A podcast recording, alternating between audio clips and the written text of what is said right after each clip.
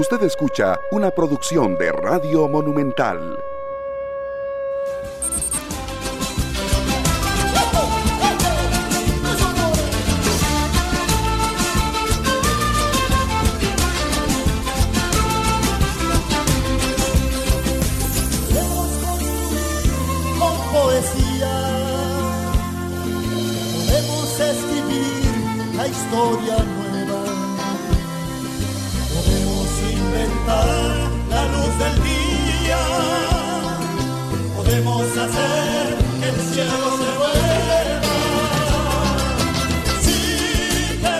Queremos Costa Rica, y yo sé que miles de costarricenses sí quieren, si queremos podemos cambiar la historia. Estamos en un momento difícil por muchas cosas, por muchas cosas. Cuando vengo, hago énfasis en una, otra gente me llama y dice, doña Amelia, pero esto, y si y ha- hablo de eso, doña Amelia, en esto. Estamos muy mal en muchas cosas. Estamos muy mal porque todo el gobierno no está dedicado a la pandemia. Se supone que hay equipos que están dedicados a ver la economía, cómo reacciona este país, cómo lo reactivan. Tenemos, creemos que hay gente que está dedicada a ver el tema del desempleo, cómo se apoya, cómo se ayuda a que, a que esto se mueva de alguna manera. Tenemos gente que está dedicada al tema de tomar decisiones sobre el COVID y dentro de la COVID hay una serie de decisiones en todos los sentidos, ¿verdad? Está el tema de la preocupación en los hospitales, el tema de los contagios, inclusive en este momento podemos decirles a ustedes que está el tema o el gran tema de nuevas cepas, de nuevas mutaciones del COVID que serían esperamos en Dios no hayan ingresado a este país, que serían absolutamente destructivas en cuestión de horas. O sea que esto no se acaba, ¿verdad? Por ese lado esto no se acaba. Y tenemos el tema, o el gran tema, de la vacunación. Y hoy vamos a hablar mucho de lo que piensan los costarricenses y los diferentes sectores sobre la vacunación.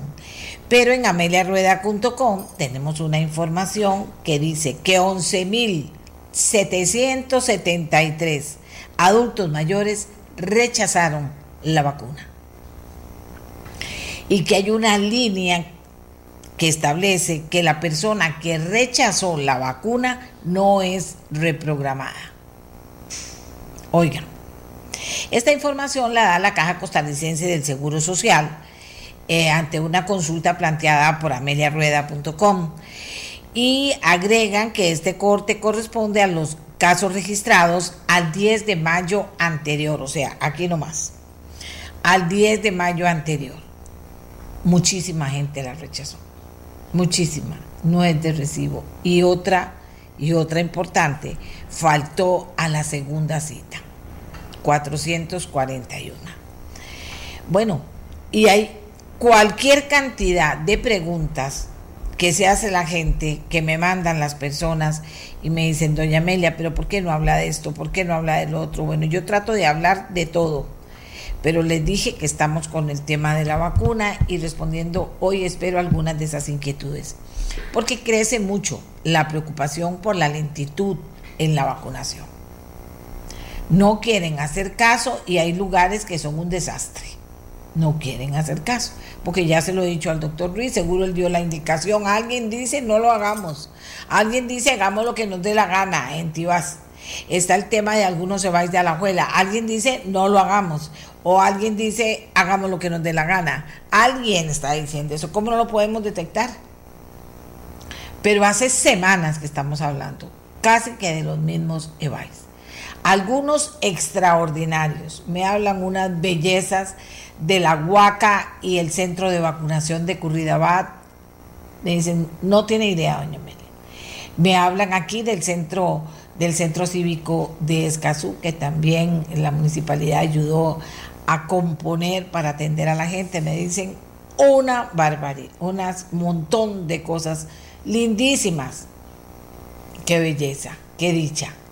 Eso nos gusta. Desde la Universidad de Costa Rica también O sea que se han hecho esfuerzos extraordinarios fuera de los EVAIS que han ayudado mucho. Hay EVAIS que se han puesto las pilas, otros que no. La cosa es que está lenta la vacunación. ¿Por qué no dan el calendario de entrega de las vacunas si ya está todo contratado con Pfizer? ¿Por qué no? Pregunto humildemente.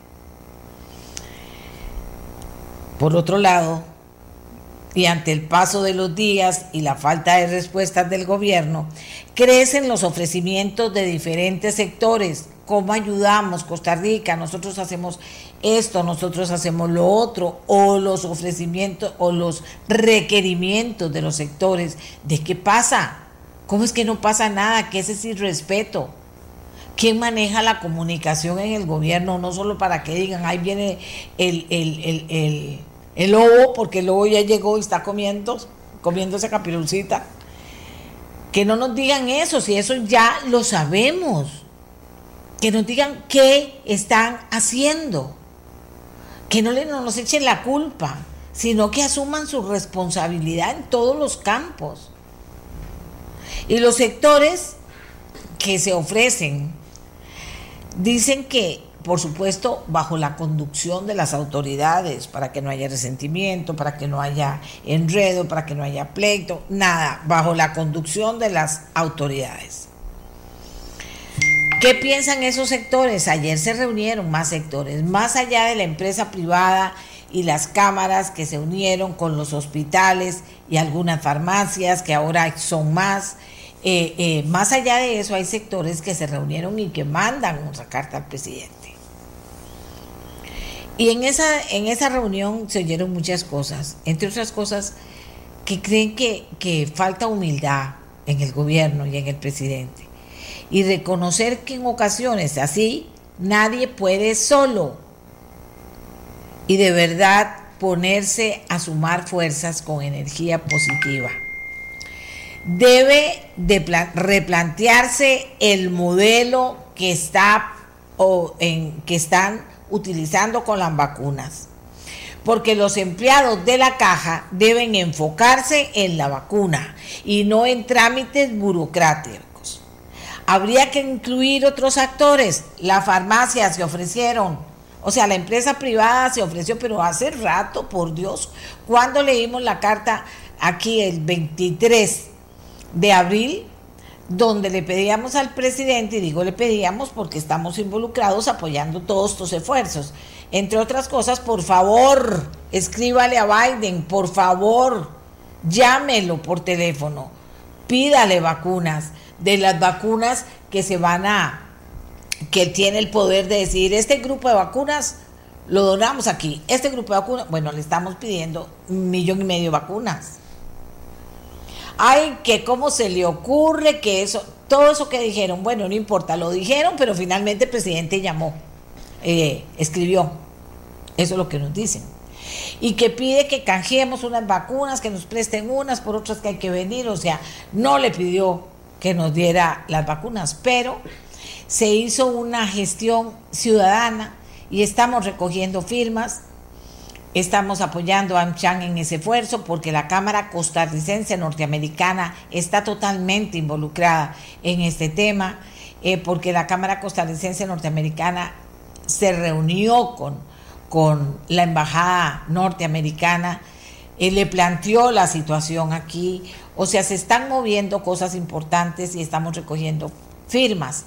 Espero que la gente mía, la gente de ameliarueda.com en algún momento nos ponga en portada la nota de, durante el programa de recoger firmas porque es cuando crecen montones, cuando estamos en el programa y yo comienzo a decir firmen, por favor, léanla y todo, es cuando se va arriba eh, la recolecta de firmas. Porque recuerden a todas las personas que ya firmaron, decirles a otras que firmen, eso es muy importante. Bueno, pero debe plantearse, replantearse el modelo ya por Cristo. O sea, ¿cómo es posible que aquí cueste tanto? La burocracia estatal nos está matando para todo. Hay ministros que con los dedos de la mano puede contar uno que andan ahí trabajando, multiplicándose por mil. Ministro de Turismo, ministro de Economía, es la verdad. Andan multiplicándose para atender. Pero aquí faltan demasiadas cosas por hacer y en el tema concreto de la vacunación, en el tema concreto de cómo atenderla, hay que incluir a otros actores. ¿Por qué no le han respondido con elegancia, con la elegancia que se mandó esa primera carta el 23? No la respondió el presidente. Un día de estos se nos dijo que le estaba pidiendo ese canje a Biden, tampoco sabemos qué pasó. Eh, por esa parte, pero entonces la empresa privada, con hospitales privados, con, sus con farmacias privadas, tenemos que hacer algo.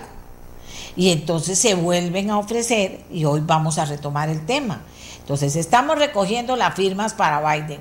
Podemos recoger un millón si ustedes quieren, pero hay que hacerlo para, para poder ayudar. Ya en este momento, gracias Gustavo, está en portada Quiere decir, usted abre ameliarueda.com y ahí está la nota para recoger firmas, que la tenemos durante el programa, porque cuando termina el programa, pues hay otras noticias importantes que se ponen en la portada de ameliarueda.com, obviamente. Entonces, vamos a tenerla para que usted ingrese a ameliarueda.com, lea la nota y busque donde dice clic, hace clic y ahí aparece. Y comencemos a sumar y a sumar y a sumar y a sumar y a sumar ticos y ticas, aparte de los ciudadanos norteamericanos, esta petición a Biden. Pero, ¿qué va a pasar con esos otros actores? Porque con la misma elegancia que toda la empresa privada y ahora otros sectores se ofrecen a apoyar al gobierno? Porque el gobierno no contesta con la misma elegancia, que ya se murió la elegancia. Y entonces hacen otras cosas que tampoco nos dicen cómo están. Bueno, la cosa es que el tema está candente, que el tema está candente. Y hoy lo que vamos a hacer es oír voces, porque se unen más. A ver, dicen aquí, el Evay del Carmen, la señora pone la vacuna, es la que baja, a ver, que está interesante esto es la que baja no sé cuántos pisos a pedir cédulas, al rato baja a subir a las personas, baja y sube tantas veces, en vez de estar únicamente poniendo vacunas, ella es súper linda y amable, pero no puede ser eficiente. Eso lo hemos visto en otros EBAIS también. Tienen que cambiar el modelo y tienen un ejército de gente de la empresa privada que dice aquí ayudando. Y no, y no, y no. No hay manera. Bueno, hoy vamos a hablar de eso. Hoy vamos a hablar de eso y vamos a recoger firmas. Recojamos firmas, no caiga el que dice, ay, no recojas firmas, ay, no, no le hagas caso, ay, no, eso no tiene ninguna importancia. Todo suma y todo tiene importancia. Bueno, entonces ayer se reunieron sectores. Los sectores sociales y productivos suscribieron un llamado urgente ante la necesidad de que en Costa Rica se impulse la reactivación económica, se asegure el empleo digno y la equidad social mediante acciones que protejan la salud de la población y la estabilidad del sistema sanitario y de seguridad social, garantizando la protección especial de la población más vulnerable que ha sido más ampliamente afectada. Esto requiere que sigamos enfrentando la pandemia de manera mucho más eficaz. Eso es, por ejemplo, replantearse el modelo y poner el otro modelo y aceptar los apoyos.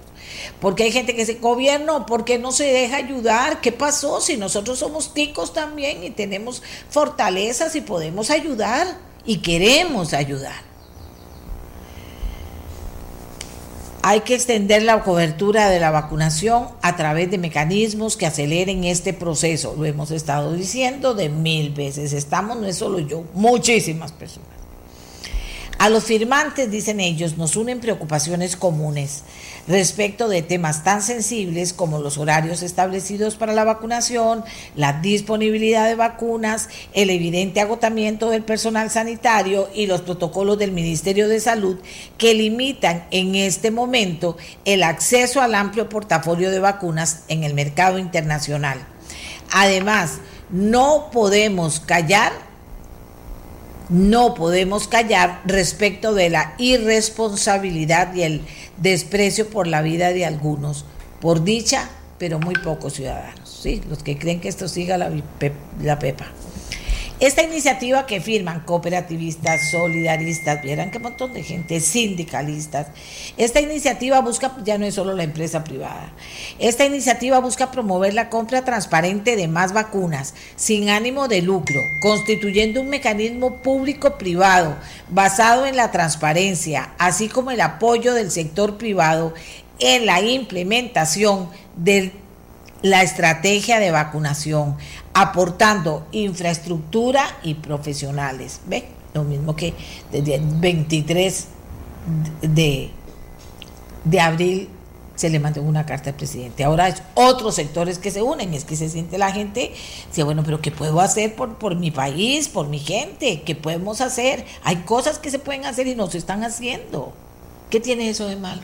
No tiene nada en contra de nadie tiene a favor de la vida y a favor del país. Aquí no hay colores políticos, aquí hay ticos queriendo ayudar a los ticos y a los no ticos que viven aquí.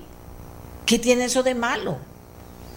Bueno, en este sentido, instamos al Ministerio de Salud para que se dicen ellos, para que se establezcan con urgencia mecanismos de coordinación que permitan vacunar con sentido de urgencia la mayor cantidad de personas, mediante la activa participación de la ciudadanía a través de los sectores sociales y productivos organizados. Eh, demandamos que el gobierno vea en los distintos sectores sociales y productivos un aliado para que mediante este proceso de articulación pública-privada avancemos y hagamos frente al gran reto que este país nos impone en este momento. Debemos ampliar la cohesión social a favor de todos y todas. A partir de estos postulados, dicen ellos, se solicita audiencia con el ministro de Salud y el presidente de la República a una representación de sectores para abordar el tema. O sea, Costa Rica muy educadamente vuelve, y estos son otros sectores, solidaristas, cooperativistas, eh, eh, eh, sindicalistas, o sea, que están pidiéndoselo al gobierno. Se sentaron, firmaron un documento y se lo están pidiendo al gobierno. Por su parte, inclusive los alcaldes, que también vamos a hablar con ellos, están viendo a ver cómo hacen. Queremos vacunas para vacunar a la gente. ¿Cómo hacemos? También. Entonces vamos a hablar de eso en el programa. Cuando, eh, eh, si tengo ya a don Lenín, empezamos de una vez porque ya creé la expectativa. Vamos a ver. Eh, vamos a ver. Miguel, ¿me avisas? Si está ya con nosotros Lenín Hernández, presidente de la Confederación Sindical Rerum Novarum, uno de los firmantes, Guido Alberto Monge, representante del solidarismo, tenemos también eh, eh, representantes del cooperativismo, estamos a la espera de un nombre para llamarlo, tenemos esa representación y también vamos a hablar con un representante de alcaldes e intendencias de este país. Hay que hablar, tienen que oír y los ticos tienen que saber que hay otros ticos organizados que dicen, por favor, queremos ayudar, ¿por qué no nos toman en cuenta? ¿Por qué no nos toman en cuenta? ¿Por qué no se dejan ayudar si no lo están haciendo bien?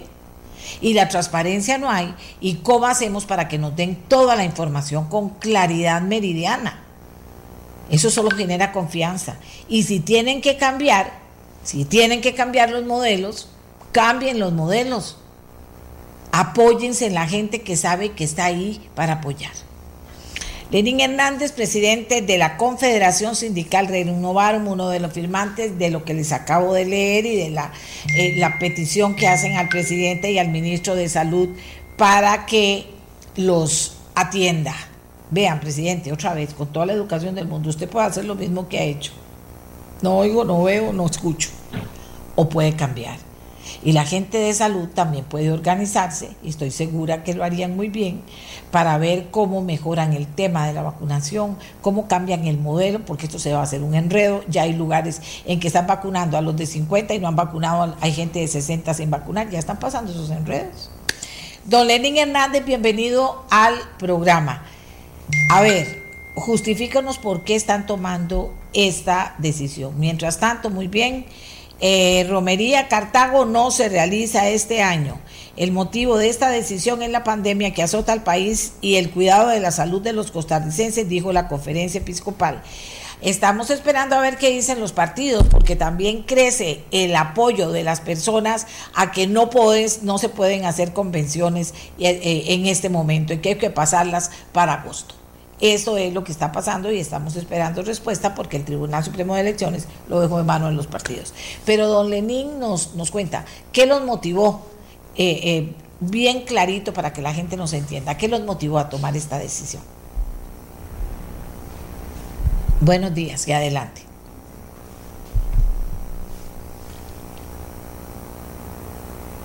Don Lenín.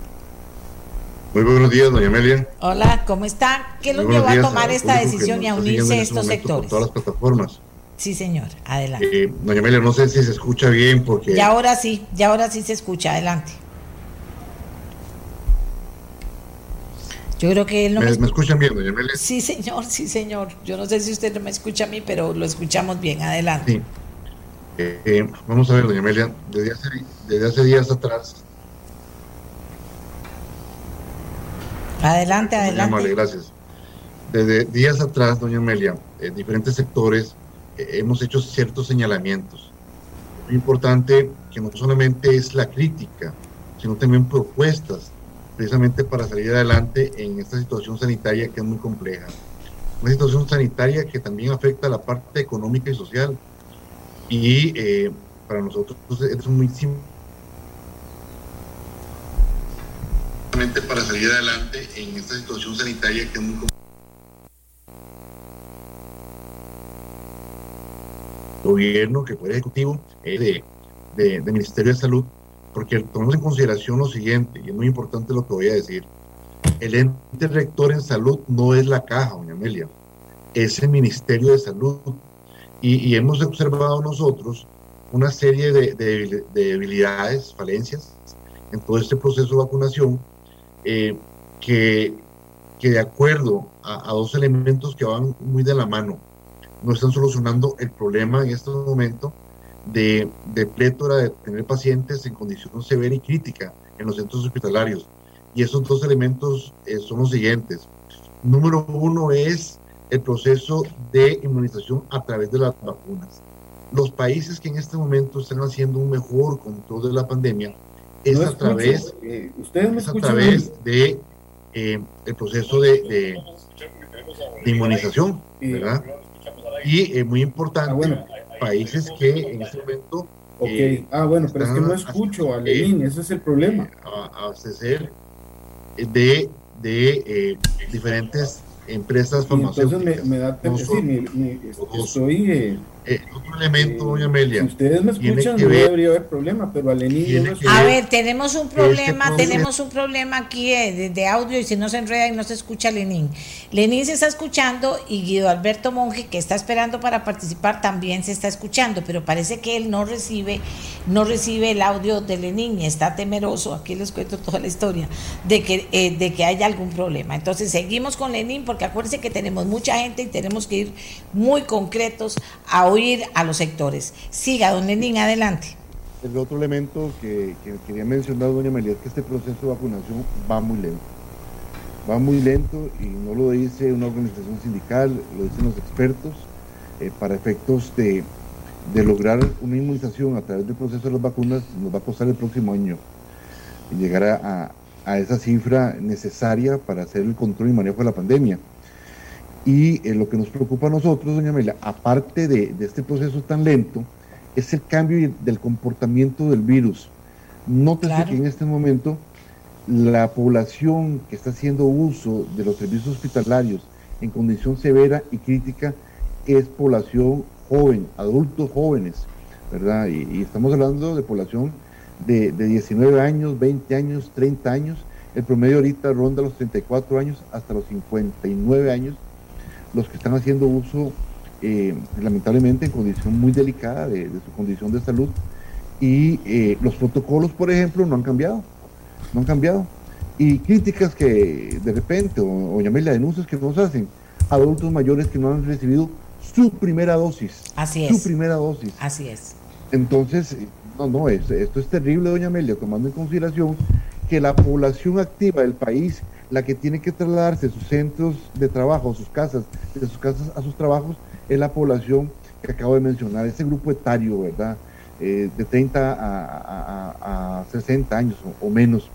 Entonces, doña Amelia, el Ministerio de Salud se está convirtiendo eh, en una institución burocrática, reactiva, no propositiva, no estamos adelantando a los acontecimientos y lo que nosotros señalamos eh, esta semana precisamente es que nos anuncian que eh, como una medida para, para hacer el manejo y control de la pandemia de forma adecuada es que lo, volvemos a casar con la empresa farmacéutica Pfizer con la adquisición de 2 millones de vacunas que serán aplicadas en el segundo semestre. Doña Amelia, eso es una burla, discúlpeme, pero eso es una cortina de humo. Y yo sí voy a ser muy, muy abierto, doña Amelia, y asumo las, las consecuencias de lo que voy a decir, es que algo está oliendo mal, doña Amelia. Como dijo Hamlet, algo está mal, algo está muy mal.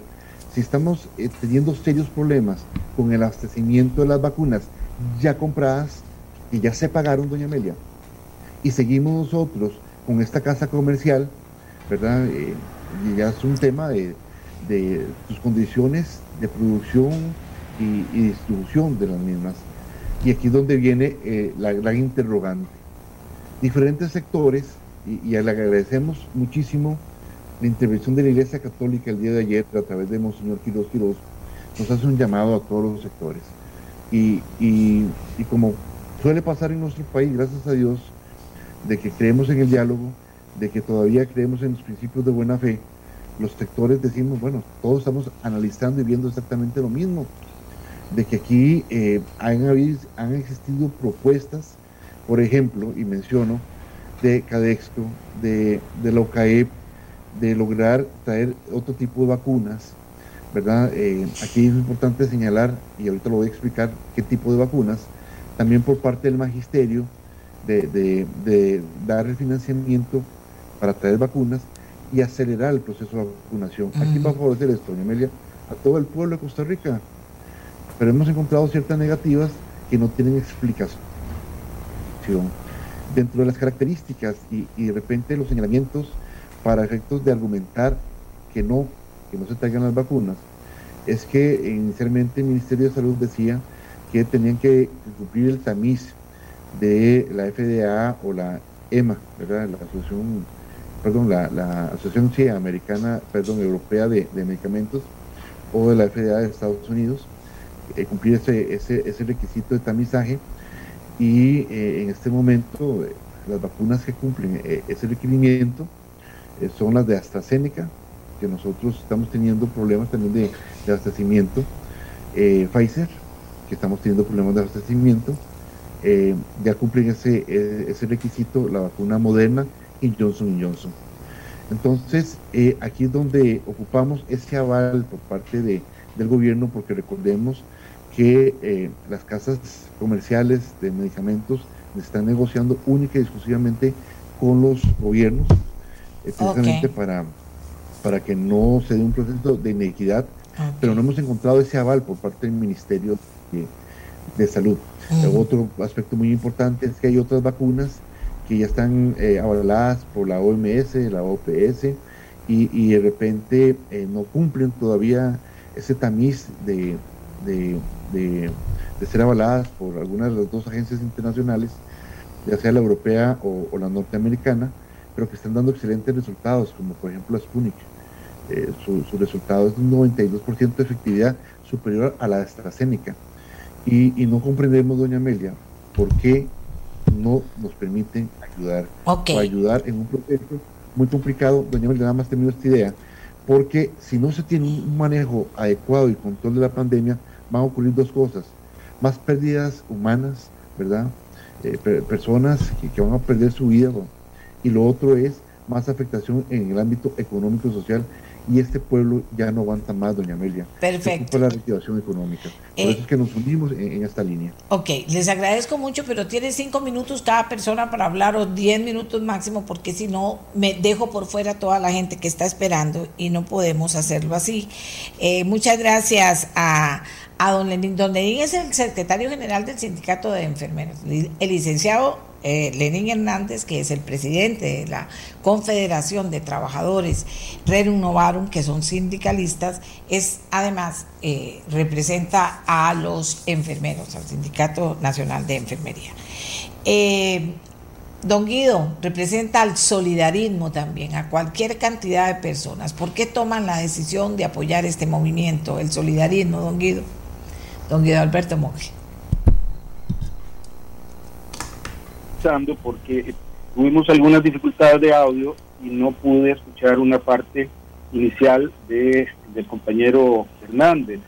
Pero doña Amelia que, que hayamos resuelto el problema de audio eh, mire, en primer lugar, pues agradecerle, como ya lo dijo eh, Lenín, a la Iglesia Católica en la, figura de Monseñor Rodríguez para por la, por la invitación eh, oportuna y con sentido de urgencia. Doña Amelia, eh, ante tiempos extraordinarios debe haber respuestas extraordinarias. Así es. es decir, este es un momento en donde si hay una lección de, de la pandemia, es que la única salida de esto es la cooperación y la solidaridad cooperación, ¿por qué? Estuvo manifestada ayer en la reunión que convocó la Iglesia, porque enfrentar esto no es responsabilidad solo del Poder Ejecutivo o del Poder Legislativo, sino también de todos los sectores organizados y de la ciudadanía en general, eh, pensando en el bien común, eh, que lo liga al tema de la solidaridad, porque eh, la pandemia ha profundizado, en Amelia, los, los desequilibrios y las desigualdades sociales, ya de por sí presidentes en el país y se requiere de una orientación y de acciones muy claras para que no rezaguemos a nadie, especialmente los sectores socialmente más vulnerables.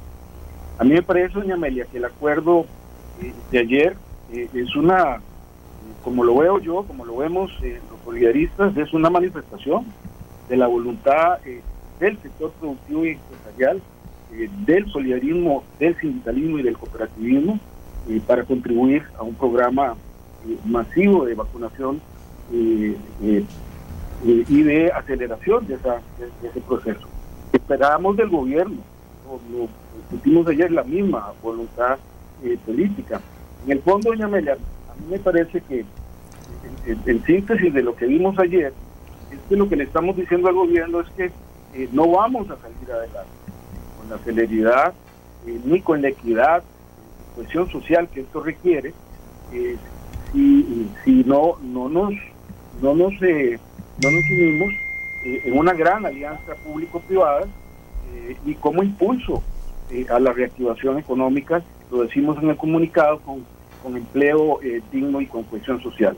que en esto somos aliados, que tanto el sector empresarial como los sectores que he mencionado le han hecho propuestas al gobierno para, para, para activar de todas las maneras posibles la, la, vacunación masiva y la eh, celeridad en el proceso.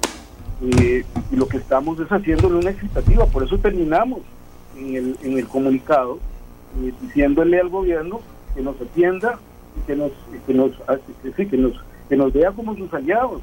Este, todo obviamente en estricta coordinación y bajo protocolos del Ministerio de Salud, Ayer dijimos a los compañeros y compañeras de, otros sectores eh, y por supuesto a la iglesia que el solidarismo eh, se ha puesto en las órdenes para que al igual que estos otros sectores podamos llevar en el caso nuestro a 345 mil trabajadores y trabajadoras solidaristas y sus familias eh, a, a, un proceso de vacunación.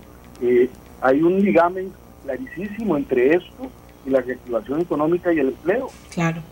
¿Verdad? De manera que eh, eh, el, el, el, llamado es un llamado patriótico, de voluntad política, de que, nos, que aclaremos bajo qué condiciones estamos dispuestos a participar eh, de manera transparente, con, con, fines no comerciales, para, para atender las medidas urgentes, necesarias, que aceleren el proceso.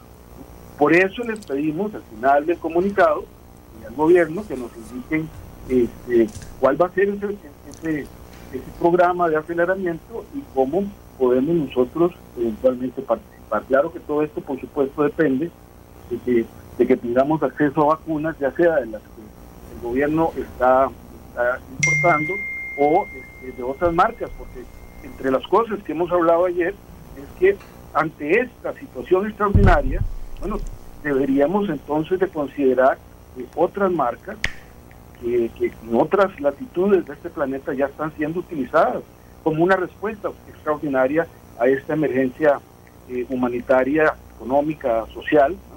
Un tema ético.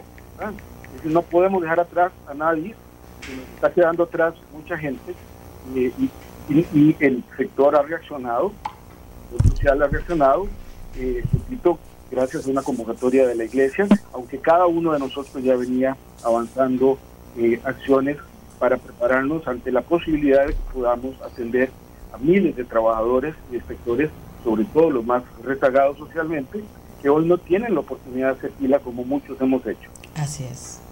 Muchas gracias a Guido Alberto Monge, representante del solidarismo. Como le decimos, estaba la iglesia, como ellos han señalado, los cooperativistas, o sea, sectores que son miles y miles y miles y miles de costarricenses, señor presidente. O sea, no es cuestión de no ir al revés, en este momento es cuestión de ir, como decía eh, eh, Guido, es un tema patriótico y ético. O sea, estamos para servirle, porque no quiere trabajar con nosotros y no lo están haciendo bien a esta altura? ¿Cómo es posible que la señora de este país tenga que poner la vacuna, subir corriendo, bajar a abrir la puerta si viene alguien, después subir y poner la vacuna y después volver a bajar esto? No se puede permitir. Ahí puede pasar cualquier cosa a la pobre señora también. Y dice que lo hace con todo el amor del mundo. O sea, yo no entiendo. Pero bueno, vamos a hacer una pausa. Y resulta que la Asociación Nacional de Alcaldes e Intendencias también tiene voz en este tema. Por, su, por aparte, no estaban en este grupo de sectores convocados por la iglesia, sino que aparte eh, han visto el tema de la vacuna- vacunación, tienen posición respecto a esto y entonces hagamos la pausa y escuchamos. Ahí también hay cualquier cantidad de miles de costarricenses que están preguntándose lo mismo, están esperando respuestas y no entienden por qué esto no pasa a esta altura. Y vean lo que les digo, estamos en un momento en el que se están anunciando en el mundo nuevas mutaciones asesinas del COVID. Hagamos la pausa y ya regresamos.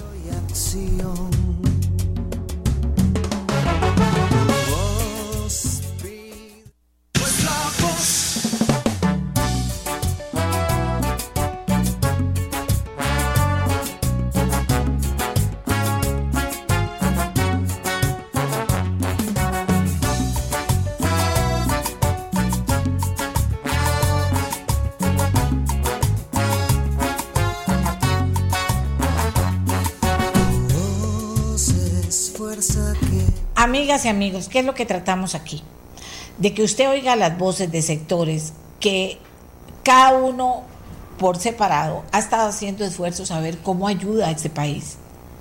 Sin color político, sin distingos, ¿cómo le ayuda a este país? Bueno, sabemos que debe ser siguiendo las instrucciones y respetando al Ministerio de Salud y al gobierno. Bueno, pero si las cosas no están saliendo bien, si hay una vacunación lenta, si resulta que no vemos esfuerzos, si hay EVAIS que están trabajando en condiciones pésimas, porque no entiendo todavía por qué, la verdad es que ni lo voy a decir, no entiendo por qué. Eh, eh, si todavía hay gente del primer grupo que no se ha vacunado, o sea, algo está pasando que no está bien. ¿Qué? Vamos a comenzar a pensar mal como el tico que lo primero que piensa es que ya hay algo seriosísimamente malo y corrupto. No, vamos a pensar que es que no hay protocolos buenos en este momento, que hay que cambiar los modelos de aplicación de la vacuna, que hay que moverse diferente, que no cometer los mismos errores que se cometieron antes. Pero esos silencios y esos tan marcadamente maleducados de ustedes hablan y yo vuelvo a ver para otro lado. El mismo ministro, de, ya los, los diputados le pidieron que llegara, ojalá que no haga lo mismo de que le pregunten y vuelva a ver para otra parte, como el presidente. O sea, eso no está bien en este país en este momento. Bueno, los alcaldes eh, que componen ANAI, que es la Asociación de alcaldes y de intendentes de este país. Cualquier cantidad de, de, de grupos importantes que tienen decisión en cada cantón. Eh, también tiene una posición sobre el particular. Ellos han establecido a dos voceros, yo voy a hablar con uno de ellos, que son miembros del directorio de ANAI para que hablen en nombre de ANAI. Hoy voy a conversar con Marcel Soler, que es el alcalde de Montes de Oca, para que nos hable de la posición de ANAI, cómo ven las cosas, cómo creen que se puede mejorar y qué están dispuestos a hacer. Buenos días, señor alcalde Soler. Adelante. Muy buenos días, doña Amelia. Muchas gracias por la invitación y es un placer estar aquí una vez más. Sí, otra vez nos volvemos a ver en situaciones muy difíciles y ya usted en posiciones más importantes también. ¿Qué piensa ANAI de esto, Marcel? Bueno, de la Asociación Nacional de Alcaldías e Intendencias, eh, insistimos en la Mesa de Gestión Municipal del COE, que es el Comité Operativo de Emergencias, desde mm, enero la importancia de vacunar servicios básicos que brindan las municipalidades, sobre todo el tema de recolección de residuos, porque una afectación a este servicio puede provocar problemas de salud pública y al día de hoy no hemos, no hemos recibido respuesta. Eh, sabemos que, que, se van a vacunar ya algunos funcionarios que tengan condiciones de riesgo de estos servicios y bueno, y seguimos. Y hace 22 días mandamos una nota, porque hace un mes tomamos la decisión en Junta Directiva, una nota al señor ministro, la cual todavía no se nos ha contestado, en la cual le pedíamos audiencia para eh, conversarle sobre propuestas o sobre la propuesta que hace un mes planteamos los alcaldes de la posibilidad de que los gobiernos locales nos sumemos a este proceso de vacunación, pudiendo adquirir vacunas y gestionando alianzas estratégicas con universidades eh, y con eventualmente colegios profesionales o, con quien quiera sumarse para acelerar este proceso de vacunación.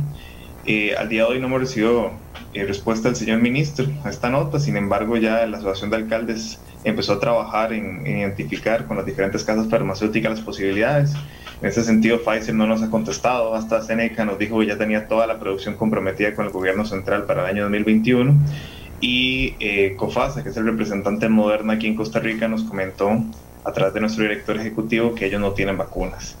En este momento el sector privado, como, como ya se sabe, está intentando ver cómo está la situación con la Sputnik, pero todavía la FDA de los Estados Unidos no ha, no ha dictaminado al respecto y eso detiene al país en la posible importación de vacunas que ya se están usando aquí en la región latinoamericana. Lo que nosotros queremos y lo que proponemos es colaborar en todo este proceso. Ya hay algunas experiencias de algunas municipalidades, como la mía, que han logrado coordinaciones entre universidades y la caja para acelerar muchísimo el proceso de vacunación. Nosotros tenemos un centro, un centro de vacunación muy grande en la Universidad de Costa Rica y creemos que esto es posible exportarlo, es posible gestionarlo en muchos otros cantones y ayudar así a la Caja Costarricense de Seguro Social a destinar mejores recursos y a poder obtener mejores resultados en este proceso de vacunación. Vamos a ver, ya hicieron todos los esfuerzos, toda la investigación y en, esta, en este momento estamos con qué opción real, aparte de una que yo quiero eh, decir que es, que es vital, de organizarse a ver si se logran las vacunas o si el gobierno eh, si pueden ayudarle al gobierno a acelerar la vacunación, se están organizando ya para hacerlo. Y usted menciona San Pedro, de ahí me han hablado de la universidad, que es una maravilla, eh, de, eh, en Curridabat me han hablado de la Huaca trabajando también, que es una maravilla. ¿Cómo, está, ¿Cómo se está llevando a cabo ese proceso? ¿Y cuándo estarán listos ustedes para decirle, gobierno, tómenos en cuenta ya? Ya estamos listos. Nosotros ya enviamos esta nota esperando que el señor ministro nos, nos conteste. Ojalá nos pueda contestar y podamos hacer una reunión. Y casos específicos desde la NAI, eh, a partir de la experiencia que tuvimos en Montes de Oca, conversamos con la Universidad de Costa Rica y yo ya le mandé una nota a don Román Macaya también el día de ayer eh, pidiéndole reunión para ver la posibilidad de aumentar la capacidad para la de vacunación. Las universidades tienen muchísimos estudiantes avanzados, que son los que siempre hacen las prácticas de la Caja Costarricense del Seguro Social. Así es. Todos son estudiantes de diferentes carreras que saben aplicar inyectables de este tipo. La universidad además tiene los congeladores, los refrigeradores estos especiales por las temperaturas que tiene que tener este, este medicamento. Y la propuesta es, en conjunto con la universidad, eh, ampliar la capacidad que existe aquí en Montes de Oca, pero también hacer un modelo de gestión que nos sirva para llevarlo a otros cantones y ojalá todo el territorio nacional y poder acelerar el proceso de vacunación y ojalá tener la mayor cantidad de personas vacunadas lo antes posible. Eh, el señor rector, don Gustavo Gutiérrez Espeleta, ha mostrado todo el apoyo y toda la intención de poner la universidad al servicio de la comunidad y mm, sé que también va a intentar comunicarse con, con el señor presidente de, la caja, don Román Macaya, y, y quizá también con el señor ministro de Salud, a ver qué podemos trabajar y ojalá nos puedan abrir la puerta, porque los resultados han sido eh, durante el último año que por lo menos desde el Ministerio de Salud no abren mucho la puerta, a pesar de que tienen algunos buenos funcionarios y otros que, que no ayudan tanto, y esperaríamos que podamos pues eh, sacar la tarea en conjunto y que no nos sigamos obstruyendo entre las mismas instituciones, que más bien la idea es colaborar y poner la institucionalidad al servicio de las personas. Vea, Marcela, acaba de decir usted tantas verdades juntas, pero eh, qué importante que la ANAI eh, vea el tema así, qué importante que los jóvenes de ANAI, eh, Marcela es un hombre muy joven, está Roberto Soc también, que es un alcalde muy joven, pero que usted hable también de eso que nadie dice, o sea, en las universidades quienes ayudan a la caja son estudiantes avanzados haciendo sus prácticas, o sea, cómo está ahí otro ejército de gente que podría estar ayudando en este momento y que no lo puede hacer porque no hay una decisión del gobierno. Ya nos habló del tema de las vacunas. Y, y, y, y Marcel, o sea, hasta que la FDA no apruebe Sputnik, ustedes no están de acuerdo en que sea Sputnik la que venga para el país. Es que no es una decisión que, que depende de nosotros, está aplicando la América Latina, es una decisión que depende del, del Ministerio de Salud, precisamente. Uh -huh.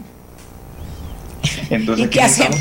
Marcel, ¿y cómo hacemos? los medicamentos que nosotros podemos utilizar en el país y ver las posibilidades. Okay. Y creo que en este sentido no solo están las municipalidades, sino todo el sector privado que esté interesado en traer eh, vacunas eh, interesado en que pueda haber alguna resolución con este tema o, tal vez alguna de las otras opciones que pueden estar en el mercado, como la Sinovac o cualquier otra que, que eventualmente podamos tener acceso.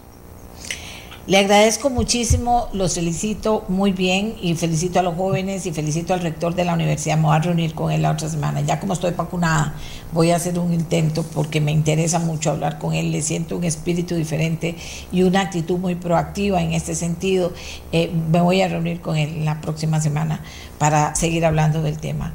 Marceli, no hay que quitar el dedo del renglón ni seguir. Vean todas las veces que han insistido en que los atiendan, en que hablen, en, que tomen en cuenta las propuestas que están haciendo. Hay que seguir, no se puede quedar esto varado hasta ver cuándo logramos eh, mover al, al, gobierno y al Ministerio de Salud, ni modo. Así es, doña Amelia, y seguiremos. Aquí estamos y vamos a seguir eh, trabajando y buscando la mejor forma de aportar, porque lo que más nos interesa en este momento es que la mayor parte de la población esté vacunada y así podamos volver en cierta medida a la normalidad. Lo que más afecta a nuestros cantones y a nuestras comunidades es tener los negocios cerrados, es tener negocios a media capacidad, es tener a personas desempleadas y sin vacunación va a ser muy difícil que, vol que volvamos a tener y a generar esos empleos. Entonces, ese es nuestro mayor interés, que podamos tener la, los cantones trabajando y los cantones funcionando en cierto nivel de normalidad que, que cambie esta situación social tan difícil que muchas personas están pasando. Muchísimas gracias. Él es Marcel Soler, alcalde de Montes de Oca, uno de los alcaldes más jóvenes que está trabajando, eh, representando en este momento a la ANAI, que es la Asociación de Intendencias y de Alcaldes. Eh, muchísimas gracias de verdad. La voz de los jóvenes también se une a la voz, a las otras voces que están demandando y que hace rato han venido tratando de prepararse e investigando las opciones que hay. Eso es muy importante. Hagamos una pausa y venimos con el sector privado con el sector privado que ya mandó una carta al presidente, que, que, que también, y como ellos, vean todas las que han mandado a ellas, que ya mandó una carta al presidente y que vamos a ver si ya les contestó, es que a ellos no les ha contestado, el ministro no contesta, es una, ¿qué, es esa mala, esa mala educación, esa falta de respeto para los costarricenses? Merecen ser escuchados hablar y no solo eso, aterrizar con cosas importantes de las propuestas importantísimas que están haciendo. Hagamos la pausa y venimos. Ya está lista Gisela Sánchez de AmCham y también el mm, director médico del Hospital Metropolitano, Andrés Viernik, para contarnos, ¿hay respuesta? ¿No hay respuesta? Entre tanto, ¿qué estamos, qué estamos haciendo para poder estar preparados en demanda del momento? Para que en el momento en que el salud reaccione constructivamente y deje de estar en la posición que ha estado, porque no está ayudando al país, se pueda aligerar. Si eso es lo que podemos hacer ahorita, aligerar. Si podemos hacer firmas y hacer movimientos para que nos donen vacunas el presidente de Estados Unidos, aligerar. Todo lo que sea, tenemos que hacerlo y no oír sectores y sectores hablando y el presidente y el ministro de Salud viendo para otro lado. Hagamos la pausa y venimos con el sector que me envió una carta el pasado lunes. A ver si el presidente les contestó, si se ha reunido con ellos, si les dijo no me importa, ¿qué pasó? Respuesta, ya volvemos.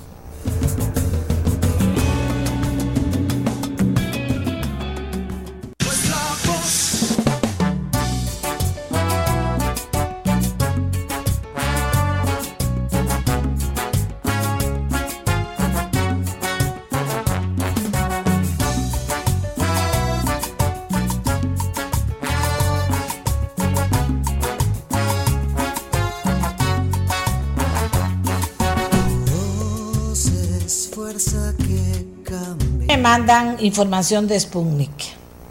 El Fondo Ruso de Inversiones Directas anuncia los resultados obtenidos positivos por San Marino en la lucha contra el coronavirus gracias a la vacuna rusa con una tasa de infección que ha descendido a nivel cero.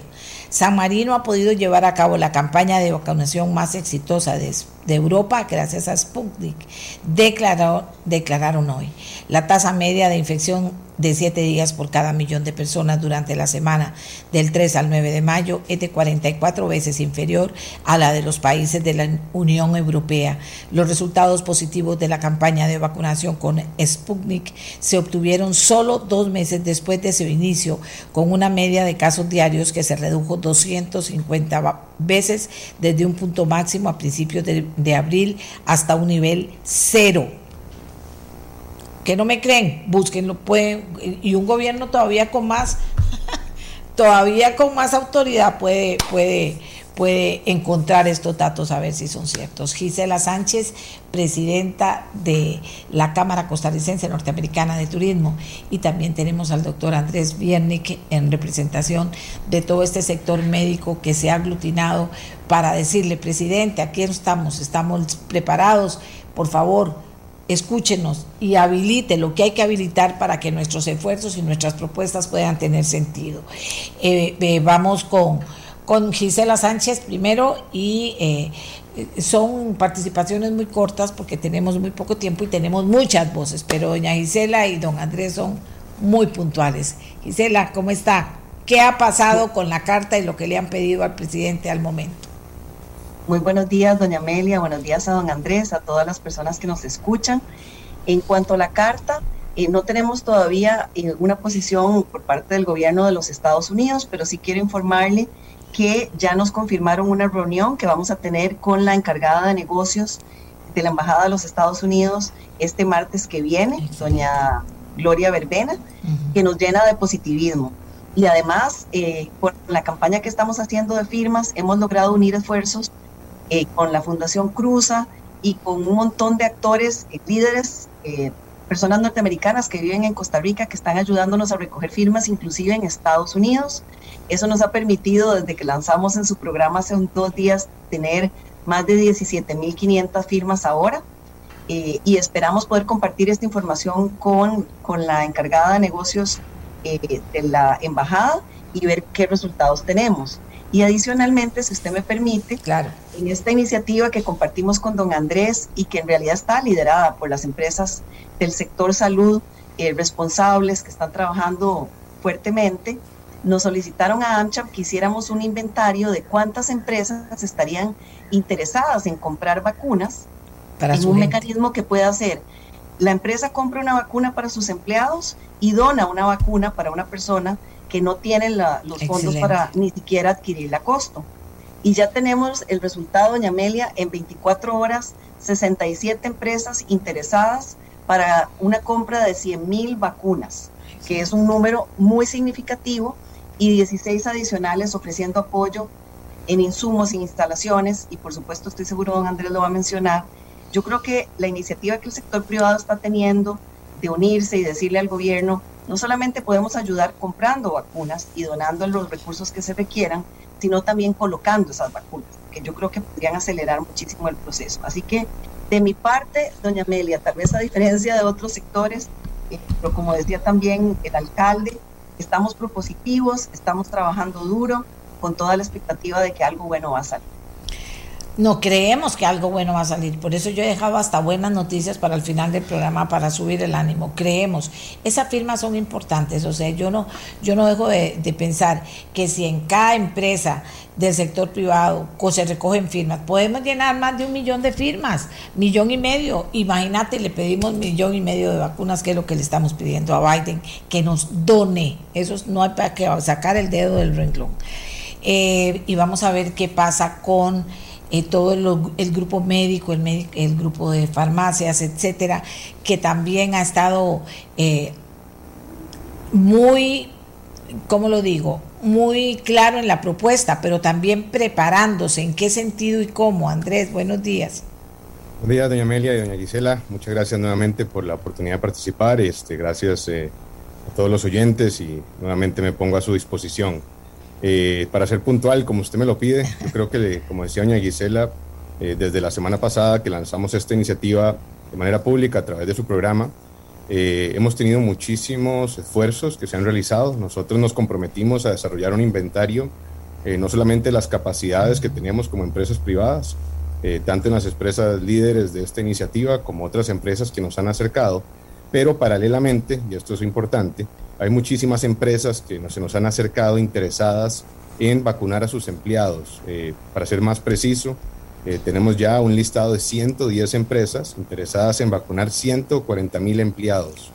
Eh, nosotros ya tenemos ese inventario montado, estamos trabajando en todo el área de logística, en el área tecnológica, en el área clínica, o sea, estamos listos. Eh, creo que es un momento de ser muy creativo, pero más importante aún, ser activo.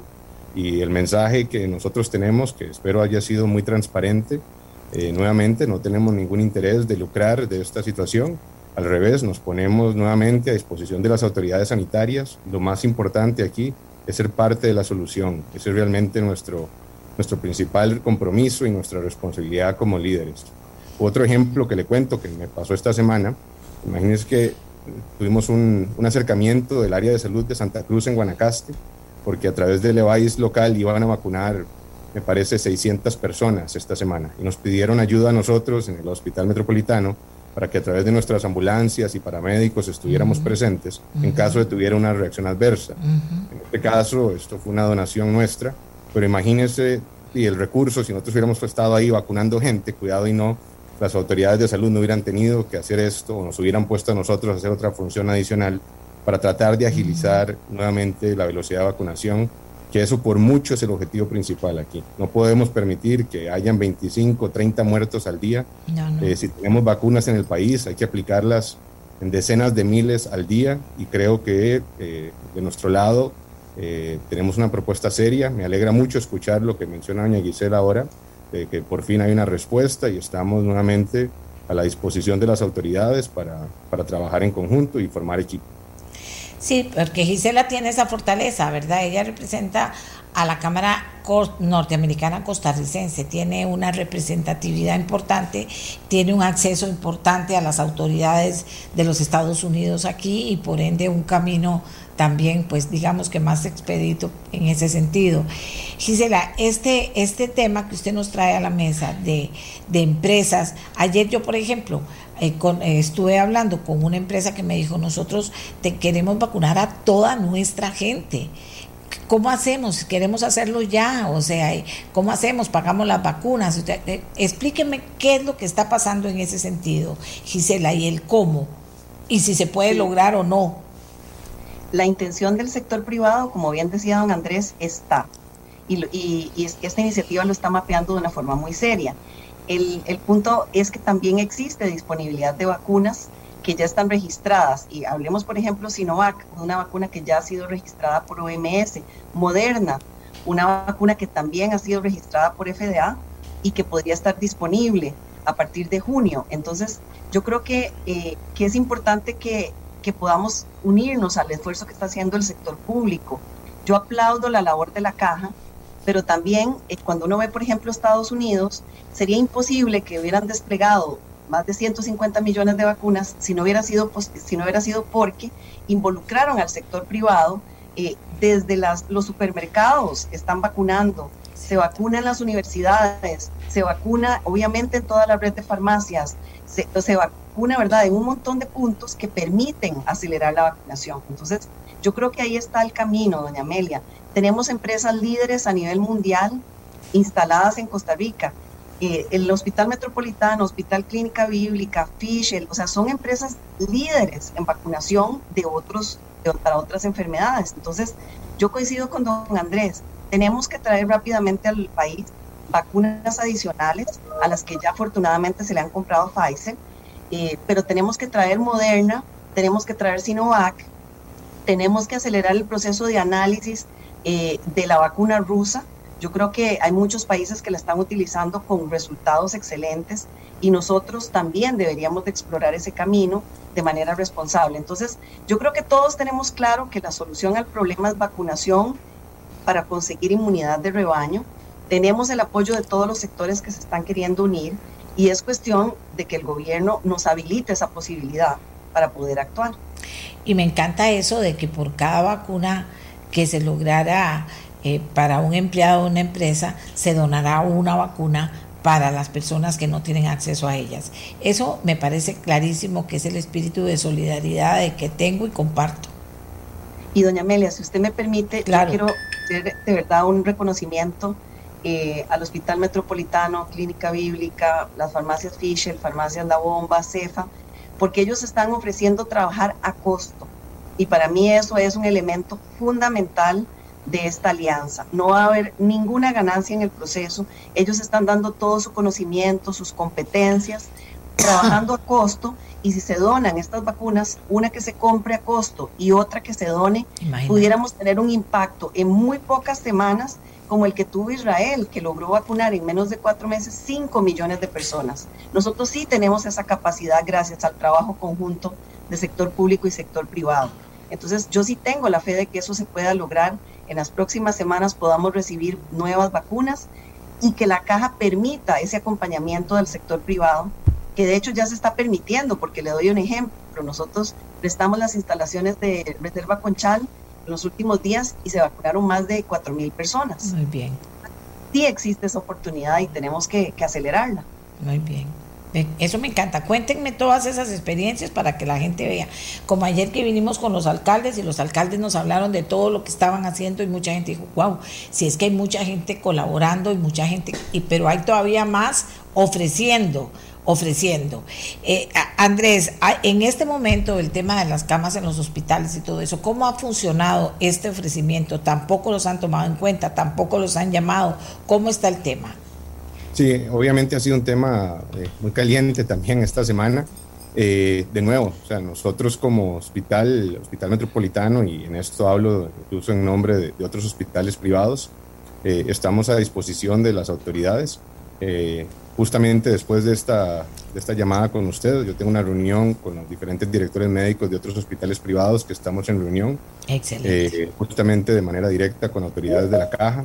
Pero, en fin, o sea, creo que de nuestro lado siempre ha habido claridad en que si cuando no podíamos, cuando no hay vacunas para traer, bueno, ¿cómo podemos traer más? Si, eso, si el gobierno ya las está trayendo, perfecto. ¿Cómo ayudamos nosotros en la velocidad de vacunación? Entonces, ok, si, si el gobierno va a hacer eso, ¿a dónde más podemos nosotros apoyar?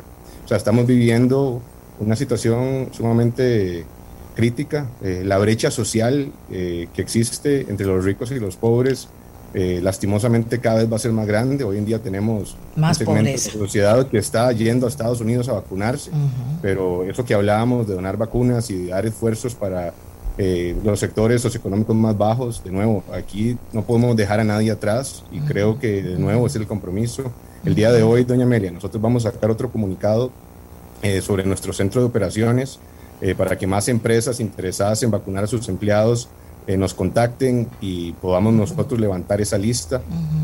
adicionalmente, las 140 mil personas que mencioné en el Departamento de Medicina de Empresa de nuestro hospital.